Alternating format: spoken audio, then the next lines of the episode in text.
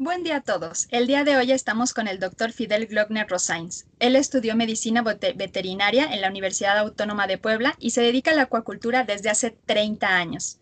Trabajó 10 años en un centro acuícola de reproducción de trucha, 13 años como gerente del Comité de Sanidad Acuícola del Estado de Puebla. Trabaja como consultor externo y desde hace 7 años es distribuidor en México de ova de trucha de Dinamarca de la empresa AquaSearch. Ha cursado diplomados en epidemiología acuícola, elaboración de proyectos, acuacultura en aguas interiores y es técnico acuícola certificado por la Universidad de Auburn en Alabama. Tiene amplia experiencia en capacitación, asesoría técnica y puesta en marcha de proyectos acuícolas.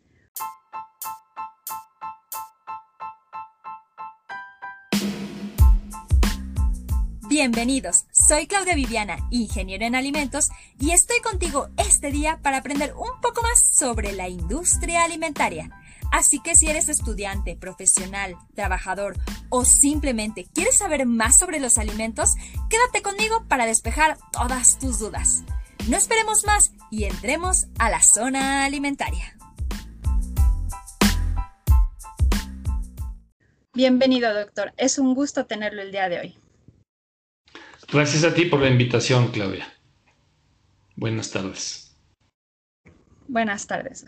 Me gustaría abrir este espacio aclarando la diferencia entre pesca y acuacultura. Ok. Mira, es una pregunta interesante porque mm, la pesca y la acuacultura han estado juntas en la parte gubernamental desde hace muchos años desde que se creó la Secretaría de Pesca allá en los años 80 y realmente son dos actividades eh, completamente diferentes. La pesca pues es una actividad extractiva, eh, es una actividad distinta, eh, con necesidades distintas y con problemas obviamente también distintos. La acuacultura es una actividad primaria, es una actividad eh, que, genera alimentos como la ganadería, como la agricultura, y yo creo que ese, esa cuestión de que estén juntas la acuacultura y la pesca, pues hacia la acuacultura la verdad es que yo pienso que le ha traído más, más cosas, más contras que pros, ¿no? El, el sector el sector pesquero, pues es un sector muy sensible, con, son muchísimos, muchísimos miles de pescadores, con este, pescadores de muy baja escala, o sea, los, obvio, los pescadores de, de, con barcos grandes que pescan atún, etcétera, bueno, pues son, están en un nivel distinto.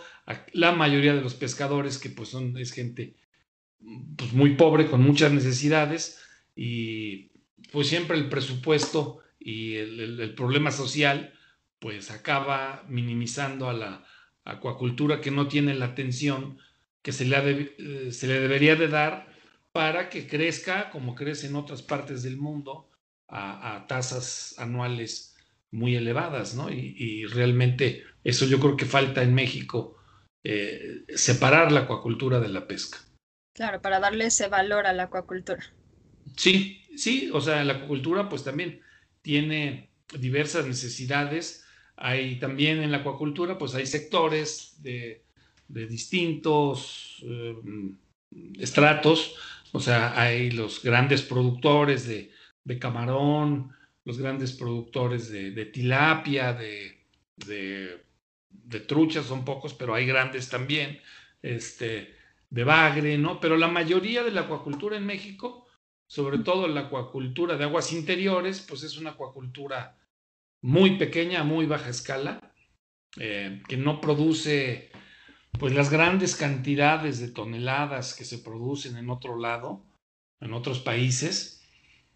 Sin embargo, produce gran cantidad de, de empleos, o sea, la gente se está empleando en, las, en estas pequeñas unidades de producción, que yo creo que el 80% de las unidades de producción en México, pues son, son unidades de producción pequeñas, ¿no? Y repito, producen generan bastante empleo, una muy buena alimentación en las comunidades donde se, eh, donde se cultivan las diversas especies que, que, se cultivan en México, o pues con esas grandes ventajas que se tienen, ¿no? Y yo creo que es, esa parte de ese, ese sector, ese sector rural de, de que, que, hace esta, este tipo de acuacultura, pues es la, la parte más sensible y la que necesita más apoyo y no, no me refiero nada más al apoyo en dinero o al apoyo en, en que les den cosas, ¿no? eh, yo creo que la parte de capacitación y de asistencia técnica este, hace bastante falta en, este, en este tipo de, de productores. La parte de, de tener extensionistas, con todo lo que conlleva ese concepto de extensionismo, que no es nada más ir y dar asistencia técnica, etcétera. ¿no? el, el, extensionista debe de estar involucrado con, con los productores en, en, muchos aspectos. Es más, el extensionista debe de ser parte del negocio. O sea, si, si un extensionista lleva varias granjas en una cierta zona, pues él, él debe de participar con ellos en, en, el, en el negocio también para, para que todo el mundo gane, ¿no? O sea, porque muchos productores pues no, no buscan canales nuevos de comercialización, no implementan eh, pues tecnologías nuevas, etcétera, ¿no? O sea, yo siento que hay que, hay que, aparte de preparar a los productores, hay que, hay que preparar a los extensionistas, ¿no? Para que ellos, este, pues, con la, con el trabajo que hacen con los productores, pues de veras aumente el, el, el, el nivel de producción, sean más eficientes los productores, ¿no? en, en, nuestro país. Hay, hay bastante ineficiencia en lo que se produce. Y eso es la parte, o sea, es el eslabón producción, donde hay todavía hay muchos problemas. Este, ya digo, de los demás eslabones, pues obviamente, si hay problemas en el primero, pues se va arrastrando en todo lo demás, ¿no? Claro, es una, una cadena que va arrastrando tanto lo bueno como lo malo. Exactamente. Entonces, por ejemplo, pues mm, hace rato estaba yo leyendo una cuestión de que hay, eh, los productores de tilapia están, este, pues no quiero usar la palabra quejándose, pero bueno, eh, se quejan o, dicen que la tilapia que, que viene de China este, los perjudica. Es cierto, pero o sea, tú, por ejemplo, no puedes decirle a China, no te vamos a comprar tilapia, ¿no? O sea, para empezar, hay un, hay el, la demanda de, de, de, pescado en México es enorme, enorme. O sea, México es de los países que más pescados importan. O sea, la tilapia entran, eh, son más de 100 mil toneladas, no tengo el dato exacto, pero son más de 100 mil toneladas México no las produce. O sea, eso más lo que produce México, obvio, ¿no? Estaba hablando de las importaciones que hay, ¿no? Entonces, sí. ¿qué especies son las que más se importan eh, hacia México? Bueno, principalmente es la tilapia. La tilapia y el basa. O sea, la, de China viene mucho, mucha tilapia y del basa viene mucho de Vietnam. Claro, hay otras, hay otras importaciones, ¿no? Se importa camarón, se importan otras cosas, pero digamos que esas dos son las, las fuertes, ¿no? Eh, entonces, el, el, producto chino llega, es muy barato. Es muy barato. O sea, la verdad dices, bueno, ¿cómo le hacen estos amigos chinos para producir a, a ese precio, ¿no? O sea, que son, llega el producto ya en filetes y cuesta, pues, no sé, o sea, si tú lo compraras de mayoreo, pues te viene costando 60, 70 pesos el kilo de, de filete ya empacado. Este, además, son productos que vienen con certificaciones, etcétera. O sea, hay un mito también en este rollo de que todo lo que viene de fuera es, este, es malo y trae medicinas y trae pesticidas. Habrá que sí, pero hay mucho que no. O sea, son verdades a medias que se manejan y, no todo es malo, ¿no? Este, hay bastante bueno y a un muy buen precio. Entonces, es, es, ese, es un, ese es un gran problema. Y, y finalmente, pues son, son acuerdos comerciales. Imagínate que tú le digas a China, te voy a cobrar un impuesto por la tilapia que te vamos a, a este, que nos mandas, ¿no? Y China diga, ah, sí, bueno, pues ahora yo te voy a cobrar impuestos en tal y tal y tal producto de lo que México le envía a China, ¿no? O sea, la verdad es, es, es ponerse contra el gigante a, agarrarse a patadas y pues la verdad no creo que salgamos nosotros muy bien librados con eso, ¿no? O sea, yo creo que hay que buscar otra forma de, de, comercializar la, tilapia mexicana. Eh, digo, la gente debe de, debe de saber, o sea, por ejemplo, tú debes de saber que estás comprando un producto chino, porque la, las marcas que, que están importando son, son los dueños, son mexicanos. Este, ellos importan, aquí empacan y le ponen blanco del Nilo y le ponen bla, bla, bla. ¿No? O sea, les ponen este, una marca mexicana y mucha gente, muchísima gente no tiene ni idea de que están comprando un producto chino. Entonces, pues debería de, en algunas tiendas como Costco, por ejemplo, pues dice origen China. Bueno, está bien. Entonces, que tú sepas qué estás comprando y de dónde viene. Sí, sí, ¿no? O sea, que sea una, una competencia y una competencia más, ahora sí, ahí más pareja y darle una difusión a que se consuman los productos acuícolas producidos en México. Claro.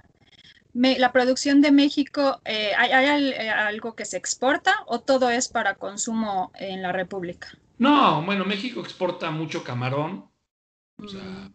sí se exporta bastante camarón. No sé si se sigue exportando tilapia, había, había unos intentos de las granjas, estas grandes granjas que están en, Chiapas, de, no sé si ya estén exportando o se quedaron con el mercado nacional, porque ellos pues, son la empresa que, que más produce aquí en, en, México. Entonces, este, el, el, ¿cómo se llama? El camarón sí se, sí se exporta una muy buena cantidad. Eh, otro, que otro producto. Bueno, de los, de los peces que se pescan, muchísimos se exportan, ¿no? Claro. Eh, ah, bueno, el, el ostión de, que, que, se, que se cultiva en el mar, también el que se cultiva en Baja California, pues mucho de ese ostión, o la gran mayoría de ese ostión, pues va a los mercados de, de Estados Unidos. Y, y, de, pescados de, pesca, pues sí, se exporta atún, se exportan otras. Hay, hay atunes que se producen, eh, se capturan, se tienen en jaulas, también en Baja California. Este es un atún especial, ¿no? Es, es el atún de, de, aleta azul, me parece, que es, una, es un atún muy caro, se, se manda a Japón. Pero bueno, lo capturan, lo tienen en jaulas un tiempo, lo alimentan a que crezca más y lo envían a, Japón. Pero esas son las, o sea, eso es lo principal que se, que se exporta. Que se exporta. Y ah, bueno, aprovechando esta, hablando de las, este, del mercado nacional, eh, Diana, que es una, una, persona del público, nos pregunta cuál es el producto acuícola con mayor distribución aquí en México. El producto acuícola de mayor distribución, pues el camarón. El camarón es lo que son las producciones más fuertes. Este, el camarón se produce, está muy regionalizado en la parte mm, noroeste de México, en Sinaloa, bueno, Nayarit, Sinaloa, Sonora y las, las dos bajas California, pero es, más del lado continental, pues, donde, donde se produce más. Sonora es el país que, el país, perdón, el estado que más que más produce, ¿no? Sí, de, mayor producción. Y lo distribuyen, exportan, pero una muy buena parte se, vende en el mercado nacional. Y luego sería la tilapia. Como claro, en segundo lugar la tilapia. La tilapia, sí. ¿El atún es una especie que es de, pesca o también es de acuacultura o esta especie cómo se maneja? No, bueno, el atún lo pescan el atún comercial, que es el atún de aleta amarilla, es de pesca. Hay, grandes flotas este, pesqueras de atún en, Sinaloa, Sonora, en el Golfo de, California, que, es, que son los que pescan más, este, donde se pesca más el atún.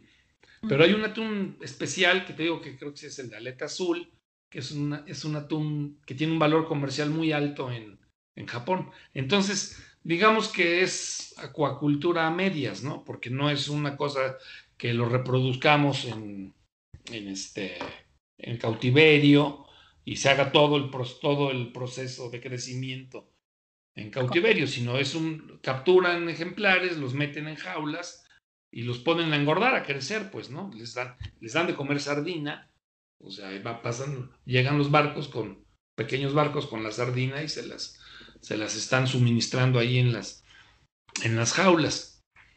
También otro, digo, otro producto que se exporta mucho, eh, perdón, es el, se me había pasado el pulpo maya, el pulpo de, ah. la, de la península de Yucatán, también se exporta mucho, sobre todo a Europa. Ah, Pero sí, el atún es, es de, pesca. Es un producto de, de, extracción. Sí. Ah, Toda esta, esta parte de producción pues este, empieza con, con, con la ova, ¿no? Y usted eh, es distribuidor de esta empresa Aquasearch de ova de Dinamarca, por lo que tengo entendido. ¿Qué tan fácil es la importación del huevo? Bueno, pues no, no es fácil. O sea, tiene uno que cumplir con, con ciertos requerimientos eh, en, en Hacienda, en el SAT, y con Senacica, ¿no? que es la, entidad que regula la parte sanitaria de importaciones y exportaciones de productos pesqueros y acuícolas. Entonces, eh, para poder importar este, la ova, tiene que ser de un país donde ya exista una, se llama una hoja de requisitos. Entonces, Dinamarca, pues ya tenía esta hoja de requisitos para poder eh, importar los productos de, Dinamarca, tiene que estar la especie, bueno, en, qué, por decirlo, en qué estadio vas a hacer tu, importación, con qué finalidad lo vas a traer, que aquí en este caso pues es para engorda, ¿no? Eh, este, bueno, cumples con estos requisitos y los requisitos sanitarios, ¿no? Que México pide a cada país, pues le pide que vengan certificados sanitarios de ciertas enfermedades que pues aquí en México queremos que no entren esas enfermedades al, país, ¿no? Entonces el huevo o la ova este, que se importa pues viene con, ese, con esa certificación, ¿no? Con esos certificados sanitarios, aparte de cumplir con todos los requisitos, este, pues como persona física o moral, según sea el caso, pues te pide Hacienda eh, para poder este, darte el permiso de importador y luego este, los trámites que tienes que hacer en la aduana, en fin, o sea, es todo un, todo un este, paquete, digamos, de, requisitos que hay que cumplir para cada importación. Además de estas cuestiones sanitarias, ¿existe alguna otra restricción para, para la importación de, de, las especies? Pues no. No, realmente yo digo, si yo si, si quisieras hacer una importación de un país donde no existe esta hoja de requisitos, pues es más difícil porque tú tienes que empezar un trámite, ahora sí, un trámite desde cero con Senacica, donde Senacica va a hacer un, pues primero lo hacen un estudio, un análisis de riesgo se llama, ¿no? O sea, yo voy a traer vamos a, suponer estas mismas ovas, pero las voy a traer de Chile, no las voy a traer de, Dinamarca. Entonces, eh, con, Chile parece que no hay este, esta hoja de requisitos. Entonces ellos, tú haces la solicitud en ASICA, les voy a traer esto de tal país y ellos ven, ah, bueno, pues Chile tiene, ¿qué riesgos hay de que Chile o otro país, pues, qué enfermedades hay en ese país que puedan este, ellos, eh, por decirlo así, mandarme a México, ¿no? O sea, ¿qué riesgo hay de que el producto que yo voy a comprar tenga una enfermedad X? Eh, se hace un análisis de, riesgo y ahí es la primera entrada, ¿no? Entonces, si hay enfermedades este, que para México son exóticas y son enfermedades de, de riesgo para la producción del país, pues te pueden decir así de, primero, de primera instancia, pues no, te rechazo el trámite porque tal país tiene esta enfermedad o estas enfermedades y hay riesgo de que las puedas traer a México. ¿no? Entonces, bueno, ya de ahí tú te puedes ir a, decir, bueno, pues sí, este, este país tiene estos problemas, pero en la zona donde están las, las granjas, pues es una zona que está libre de enfermedades. Tiene, o sea, tienes que comprobar que no hay la enfermedad, de dónde tú la vas a traer, donde tú vas a traer el, producto. Y México hace una evaluación de los servicios veterinarios de ese país, ¿no? Entonces, eh, el gobierno de México hace contacto con el gobierno del, del país que, del que se trate, les piden documentos, este, qué, qué, hacen, cómo lo hacen, con qué frecuencia lo hacen, para las enfermedades que, que uno piense que está en riesgo. Inclusive muchas veces este, México hace una evaluación de los servicios veterinarios yendo al país del que se trate, ¿no? Claro. Entonces, este, ahí el, el, país este, dice, bueno, pues yo le pago a, a, México para que manden a dos veterinarios o, personales de Senacica para que nos venga a hacer una evaluación. Entonces van a ese país y ven cómo están los laboratorios, las instalaciones, etcétera, todos los pasos que ellos hacen, ¿no? Todos, todo este procedimiento que ellos hacen, lo evalúa México y entonces ya determina si dan el permiso o no. O sea, pero esto se lleva bastante tiempo, o sea, no, no, es, no es fácil. Por eso es mejor, bueno, es más fácil hacerlo con los países donde ya existe ese, ese o sea, por ejemplo, de trucha. Puedes traer de Estados Unidos, puedes traer de España y puedes traer de Dinamarca. Esas son las tres, los tres países con los que hay hoja de requisitos. Ah, ok. ¿Y en alguno de estos países existe un límite de importación? No, no, no, no. Pues el límite es la, es la, este, a lo mejor es un límite que pueda tener la empresa, ¿no? Que digan, pues, no, no tengo ahorita la trucha que me estás pidiendo o la ova que me estás pidiendo. No, no. O sea, finalmente, pues ellos son empresas que le venden a todo el mundo, ¿no? Literalmente. Entonces, este, claro, todo se hace con planeación y te van a ti, este, pues guardando tu, lo, lo que tú pides este, para la época que lo pides. Claro, están preparados, ¿no? Para... Sí. Claro. Sí, sí. Y a, la hora de, importar, ¿qué factores son los que deben cuidarse en el traslado? O sea, en el traslado del país aquí a México. Del país de origen hacia México, sí. Hacia México. Bueno, el, la OVA tiene, el, ellos manejan dos tipos de empaque. Eh, estas empresas. Un empaque que es, digamos, para cuando ellos mandan a países de la Unión Europea, que son países donde a lo mejor el mismo día que lo, que lo ponen, sale, que sale de su granja, llega al país destino, ¿no? Entonces, estas cajas son cajas, vienen, eh, pues, por decirlo así, dos hieleras, porque vienen cuatro, seis paredes de, de, de unicel y luego una hielera de unicel eh, dentro de una bolsa, dentro de una bolsa gruesa, y trae hielo y aparte trae congelante, ¿no? Para que la temperatura se, se mantenga. Entonces, este tipo de empaque que nos, que nos dan aquí a México es para viajes largos, ¿no? Cuando va a tardar dos o tres días en llegar el, la ova a, México. Y todavía de México pues se distribuye, o sea, llega al aeropuerto de la Ciudad de México y de ahí los distribuimos a otros estados, ¿no? A otros en avión, otros en camión, a otros, este, los estados aquí, Puebla, Hidalgo, que son estados cercanos, pues se le entrega a los productores su, su caja con, con la ova y ya van a hacer su, su, su, siembra. ¿Desde Dinamarca están preparados para ese, para ese traslado, para ese tiempo de traslado?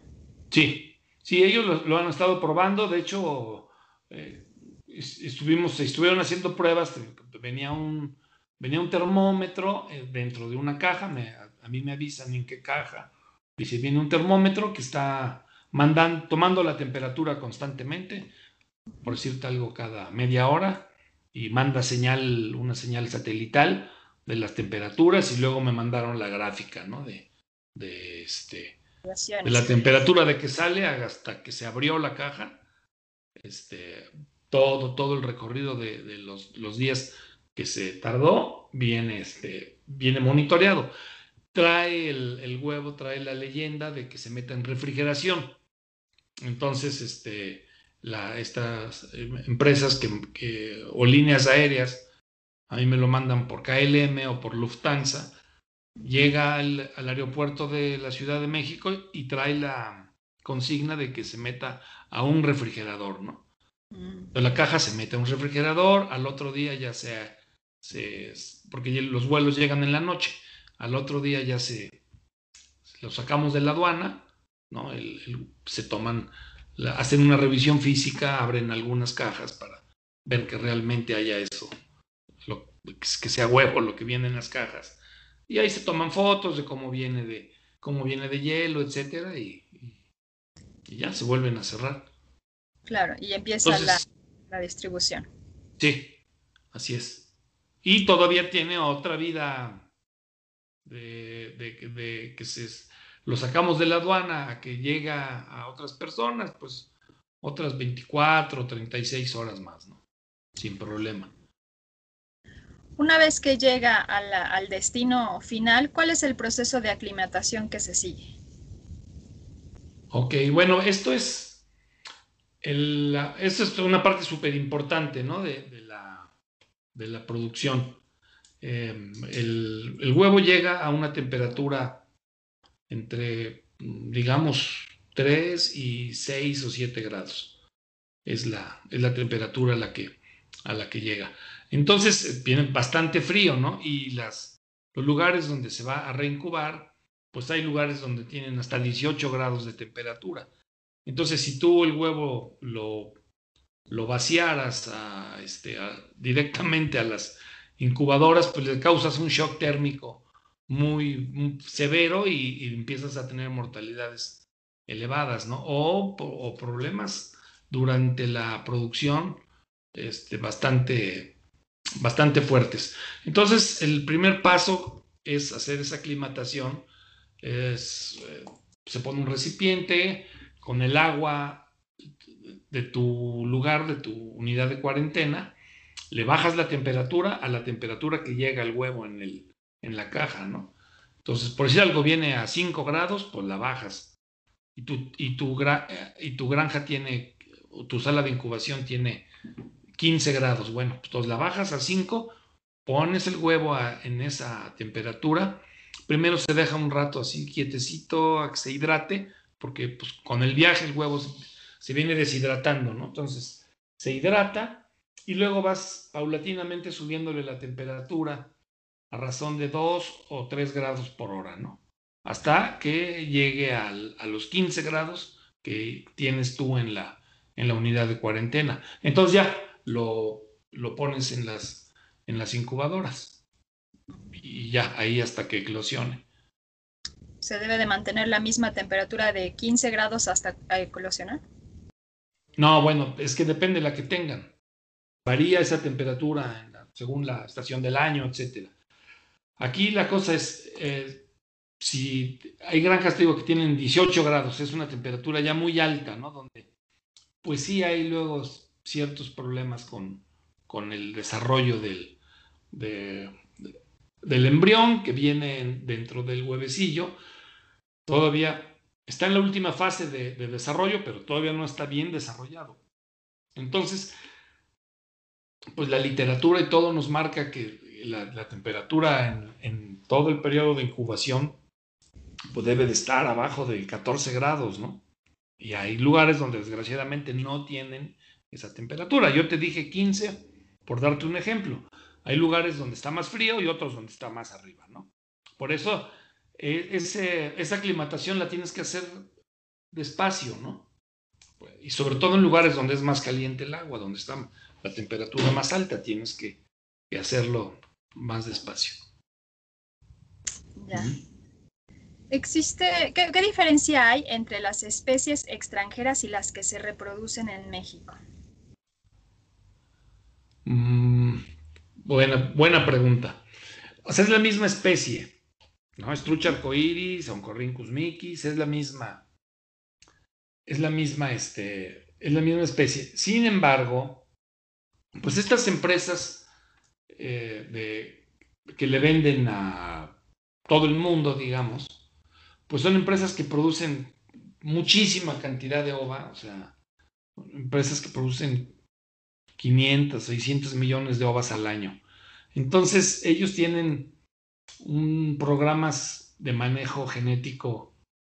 ojo, manejo genético no es este, no son animales genéticamente modificados, ¿no? O sea, son, ellos han ido haciendo a través de los años, pues que tengan, no sé, los el lomo para filete pues sea más ancho, crecimientos más rápidos, em, etcétera. O sea, tienen, tienen una gama de, posibilidades ahora de, hacer genética con marcadores genéticos y eso, pues, muy grande, ¿no? O sea, eh, esa es la, gran ventaja que tienen estas empresas.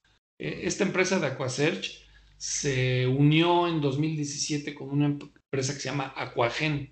Aquagen es una empresa noruega que se dedica a la genética de, salmónidos, de, truchas y de salmones. Y es la, empresa líder a nivel mundial en, genética, ¿no?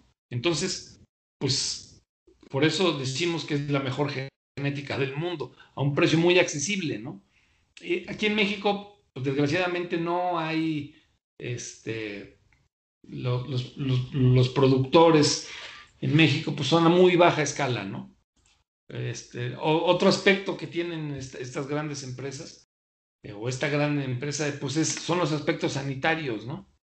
Están súper cuidados, que no tengan pues ninguna enfermedad que le pueda perjudicar la producción en alguno de los países a donde ellos este, exportan su, su, ova, ¿no? Entonces, esas son dos grandes ventajas que hay sobre las, sobre las truchitas mexicanas, ¿no? Que son, las truchitas mexicanas crecen más lento, este, son más propensas a enfermedades, etcétera. O sea, sí, sí tienes una, una buena ventaja con comprando el huevo a, estas, este, el huevo de estas empresas, porque pues sí tienes garantía de, de sanidad y de, y de muy buena calidad del producto. Claro. Em, ¿Hay alguna época del año recomendable para la importación? Pues todo el año se importa, de hecho, eh, la, trucha se reproduce naturalmente en, diciembre, en, invierno, o sea, en los, meses de invierno, los meses de menos luz es cuando, cuando más hay producción de trucha. Entonces hay más, hay más abundancia, ¿no? en en estas empresas también y en, este, en México también hay, hay la producción que se lleva a cabo aquí cada año, pues por decirlo así, tenemos más competencia, ¿no? Y ahorita en verano hay menos producción, en México no hay granjas todavía de, que estén produciendo todo el año, porque estas granjas pues manejan fotoperiodo, etcétera, ¿no? O sea, ellos hacen una, un juego ahí con la luz para, para poder este, ¿cómo se llama? Para poder producir durante todo el año. ¿Cuál es la época del año recomendable para la importación? Ok, mira, la importación se hace todo el año. Eh, o sea, en mi caso, nosotros traemos, hacemos seis, siete importaciones cada año. Ah, cada dos meses es normalmente las, las importaciones que hacemos cualquier época del año es, es buena. La mayoría de la gente pues te lo compra cuando... Eh, ahorita, por ejemplo, estos meses es, este huevo que llega, pues van a ser las truchas de la Semana Santa que viene, ¿no? O sea, lo que llega mayo, junio, julio. Son esas, esos lotes, pues son los que van a, hacer las, las, truchas para la Semana Santa del año, del año siguiente. El año pasado, por ejemplo, hubo una disminución en las ventas por el tema de la pandemia. Y pues hubo una escasez, hay todavía ahorita una escasez de trucha muy fuerte, ¿no? Entonces, pero sí, se puede comprar en cualquier época del año. Ahí pues cada productor se ajusta al calendario que nosotros tenemos propuesto y te dice yo quiero, hay gente que me compran durante todos los, las seis veces que traigo, otros en cuatro, otras en dos, como quieran, ¿no? ¿Cuánto tiempo tarda desde que llega el huevo hasta que ya está lista para, para su venta? ¿Cuánto es el tiempo de producción? Bueno, ahí hay varios factores que, que dependen de la temperatura es uno de ellos, ¿no? La, o sea, todo esto se mide por, por unidades térmicas. Entonces, el, por ejemplo, el, tiempo que tarda la ova en, durante todo el periodo de incubación es de 300 a 320 unidades térmicas. ¿Qué quiere decir? Si tú tienes una temperatura de 10 grados, pues vas a tardar de 30 a 32 días. Si tienes una temperatura más baja, pues vas a tardar más tiempo.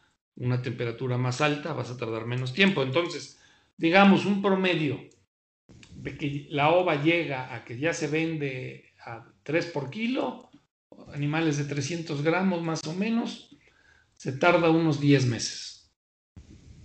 Más o menos. Pero depende, te digo, de factores como la temperatura, la alimentación, etcétera. O sea, no es. Las cosas no se hacen solas, ¿no? El manejo que se le dé a los animales, etcétera. Claro. Y finalmente, ¿hay alguna indicación para aquellos que quieran comprar ovas de importación? Pues sí, eh, el productor debe tener una unidad de cuarentena. este tema de las, de las enfermedades, Senacica, que es la, la, autoridad sanitaria, hay una norma oficial donde dice, bueno, todo lo que llegue de importación tiene que llegarse a cuarentenar. ¿Con, ¿Con qué finalidad? Bueno, pues de ver que no, tenga, no tengan enfermedades, no se presente alguna enfermedad exótica para el país, ¿no?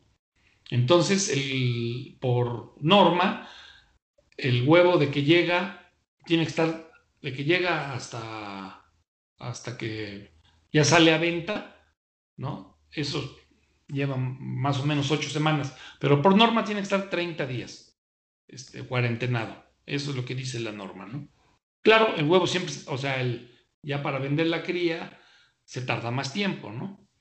Y, repito, vienen este, los certificados sanitarios de origen y aquí en México para movilizar hay que sacar otro certificado sanitario, se llama certificado sanitario para movilización de productos acuícolas. Entonces, ese sanitario, ese certificado sanitario, perdón, lo tienes que, que tramitar acá ya se hacen también este, pruebas de laboratorio que no tenga las enfermedades que te diga este, Senacica y entonces ya lo si sale negativo esas enfermedades, ya puedes movilizar tu, tu producto en el, en el territorio nacional. Pues hasta aquí son las preguntas que tanto la audiencia como, como yo teníamos, teníamos dudas. Le agradezco mucho el tiempo y el espacio que, nos brindó esta tarde. Y, este, y ya nada más para finalizar, ¿cuál es el contacto? Eh, ¿Por, qué medios podemos tener contacto con usted? Bueno, puede ser por vía correo electrónico. Mi correo electrónico es fidelglockner.gmail.com también en, este, en redes sociales tengo en Facebook, que es Aquasearch México, o Fidel Glockner también en, este, en Facebook. Eh, mi teléfono celular es 2223 23 63 53. Y bueno, pues estoy abierto a cualquier cuestión que quieran tratar sobre sobre la venta de huevo, capacitación, asesoría técnica, etc. Y te agradezco mucho a ti la, la entrevista, Claudia. Muchísimas gracias, Doc. Espero verlo muy pronto nuevamente. Gracias a ti. Hasta luego. Hasta luego. Hoy tuve la gran oportunidad de estar con el doctor Fidel Glockner. No dudes en comentarnos cualquier inquietud que tengas.